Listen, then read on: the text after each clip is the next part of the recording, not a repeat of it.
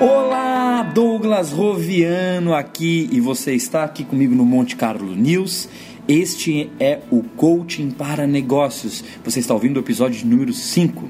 Você pode interagir comigo através do WhatsApp aqui da rádio. Mande suas perguntas, mande suas dúvidas e eu vou ter prazer de responder você nos nossos próximos episódios. Hoje eu quero falar sobre a união de trabalho e estilo de vida.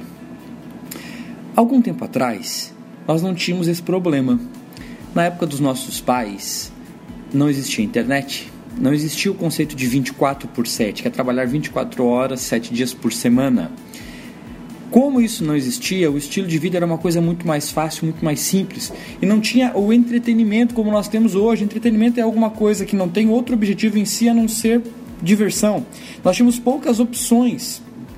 O excesso de opção prejudicou todo a nossa, toda a nossa abordagem de estilo de vida. Muitas pessoas chegam nas sessões de coach comigo e dizem assim: Douglas, eu não estou contente com o meu trabalho, eu queria ter um estilo de vida completamente diferente. E aí eu, como bom coach, pergunto para a pessoa como você gostaria que fosse a sua vida. E essa pergunta eu faço para você que está me ouvindo: como você gostaria que fosse a sua vida, o seu estilo de vida? Muitas pessoas têm uma resposta em seguida que é algo parecido com isso. Eu gostaria de poder fazer o que eu quero, a hora que eu quero, de acordar tarde, de não ter compromissos fixos, de morar na beira da praia. Depois que a pessoa termina, eu pergunto: ah, ou você gostaria de ser um milionário, ou você gostaria de trabalhar na praia ou morar na praia? E depois das risadas, é óbvio. A resposta de férias não é uma resposta válida no mundo real.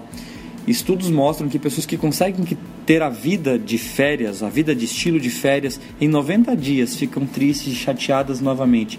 Você não vai encontrar felicidade na vida com estilo de férias. Então, fechado esse parêntese que nós já resolvemos para você, eu quero falar para você sobre um, uma ferramenta de avaliação de bem-estar.